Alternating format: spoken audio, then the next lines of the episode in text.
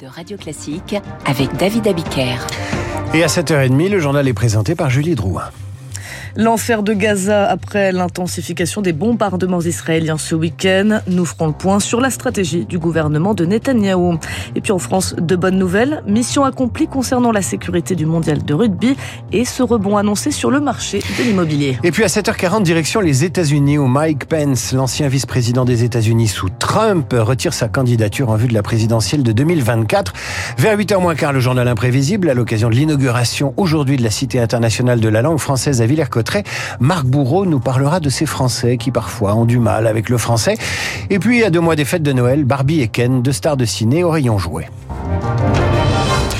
Le nord de la bande de Gaza sous les décombres après un week-end de bombardements israéliens. Des bombardements d'une rare intensité, ce qui fait craindre une situation humanitaire catastrophique.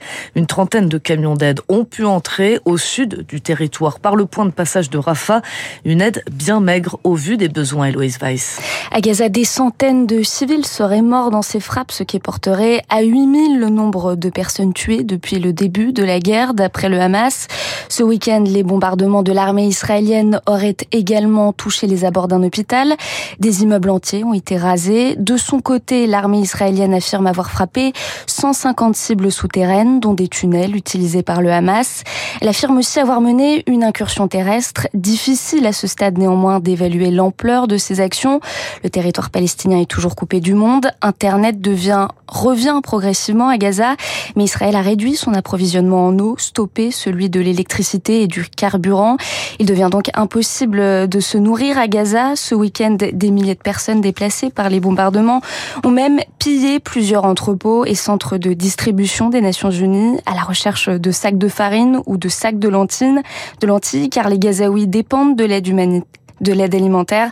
Avant le siège, 500 camions transportaient quotidiennement des denrées et des marchandises. Merci beaucoup Eloïse Weiss. Et quand tout sera terminé, la bande de Gaza sera très différente. Voilà ce que déclarait un conseiller du Premier ministre israélien Benjamin Netanyahu ce week-end, sans détailler plus la stratégie officielle. Les objectifs, les voilà à court terme, détruire le Hamas, récupérer les otages.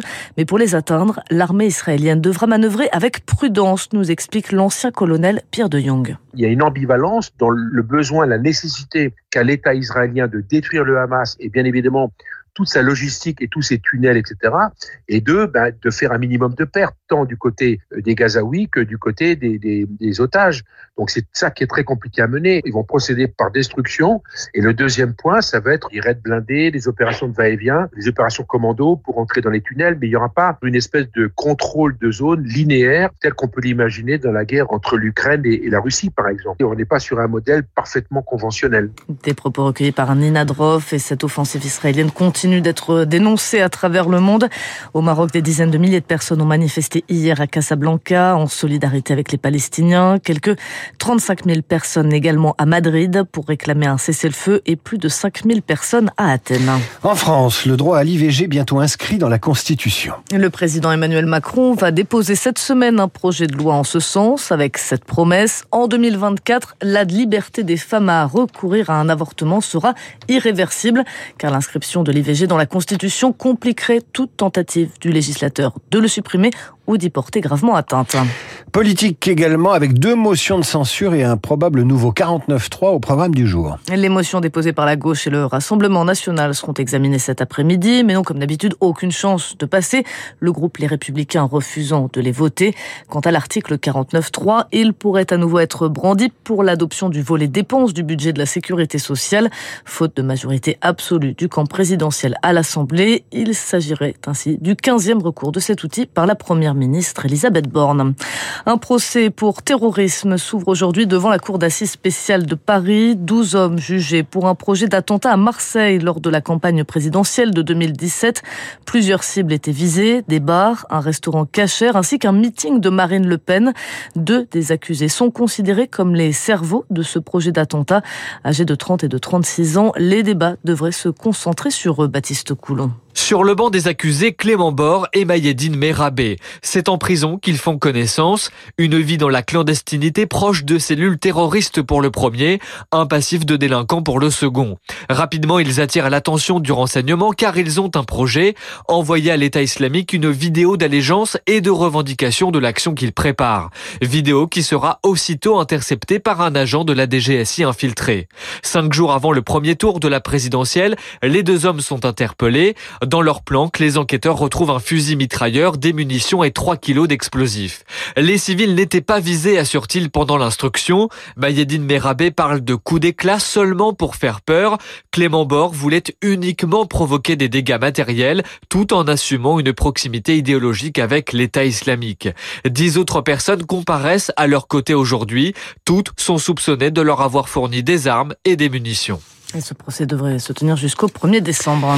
Mission accomplie pour le mondial de rugby qui s'est déroulé sans encombre en France. Oui, seul accro, la défaite de la France dans cette Coupe du Monde. À part cela, eh bien, les organisateurs se sont félicités de la bonne tenue de l'événement dans un contexte de risque terroriste accru. Test réussi donc à moins d'un an des Jeux Olympiques. Pour les JO, la sécurité se prépare déjà. Justement, elle sera décuplée selon le ministre de l'Intérieur.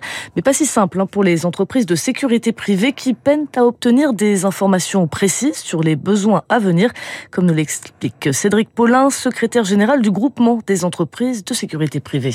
On a des craintes sur le fait que tous les moyens qu'on se donne, on ne sait pas si ça va suffire. Mais nous, ce qu'on dit, c'est à un moment ou à un autre, il faudra bien que Paris 2024 dise où il en est euh, en termes de prospective de recrutement. Pour dire, bah, sur tel site, il y aura tant de forces publiques un peu à l'extérieur, euh, tant d'agents de sécurité privés aux entrées. Le nombre de publics, ça sera ça. Ça se déroule de telle heure à telle heure. Bon, ben voilà, est-ce que ce nombre convient pour assurer correctement la sécurité? Il n'y a que l'organisateur et en lien avec les forces publiques qui peut le dire. Pour que là, on puisse enclencher euh, d'autres réunions pour dire, bon, bah, il y a peut-être encore d'autres solutions à voir. Mais ça, c'est des données que nous, on n'a pas. Une bonne nouvelle pour le secteur immobilier avec cette accalmie en vue pour les taux d'intérêt. Oui, selon plusieurs indicateurs, on devrait dépasser les 4% d'ici la fin de l'année et voir une stabilisation des taux autour des 4,5%, 5% pour les prêts à 25 ans. Et cela ne devrait plus trop fluctuer. De quoi redynamiser un marché de l'immobilier bloqué depuis des mois, Eric Kuach. Depuis début 2023 sur le marché immobilier, c'est le calme plat. Raison principale, l'incertitude. Alors un peu de stabilité devrait relancer la machine selon Sandrine Alonier, courtière en immobilier chez Vous Financer. Ça peut être un bon signal pour les emprunteurs. Depuis plusieurs mois, on a un attentisme sur le marché immobilier puisque les taux de crédit évoluent, les prix également. Or, pour qu'un marché immobilier fonctionne, il faut à la fois de la confiance et de la visibilité. Avec la hausse incessante des taux atteignant parfois les 0,4% sur un mois, les acheteurs anticipaient d'éventuelles baisses des prix sur le bâti avant de se lancer. Néanmoins, emprunter à 4 ou 5% n'est pas à la portée de toutes les bourses. Même avec des taux stables, les emprunteurs ont perdu énormément de capacité d'emprunt, 27% hein. en moins par rapport à 2021 lorsque les taux étaient à 1%, et elle n'est en rien compensée euh, par la baisse des prix qui reste limitée. L'inflation a signé la fin de l'argent peu cher. Fini donc le temps de l'euphorie, prédit l'expert immobilier Henri Buzicazo. Parti de 1 million, 1 million 200 000 transactions ces dernières années, on va sans doute revenir à des niveaux qui euh, ne franchiront plus la barre du million comme on l'a connu. Les professionnels du secteur tablent sur des volumes autour des 800 à 900 000 ventes. Et puis un mot de football avec en Ligue 1 l'annulation du match hier entre Marseille et Lyon annulé car le bus de le bus lyonnais a été caillassé hier, ce qui a blessé l'entraîneur Fabio Grosso. Des actes inadmissibles a déclaré la ministre des Sports Amélie Oudéa Castera. Prochain journal à 8h. Vous, vous revenez, Julie, pour le rappel des titres à 8h30. À suivre l'écho du monde, Samantha de Bendern nous explique pourquoi Mike Pence, souvenez-vous, c'était le vice-président des États-Unis sous Donald Trump, pourquoi Mike Pence renonce à se présenter à l'élection présidentielle américaine pour les Républicains.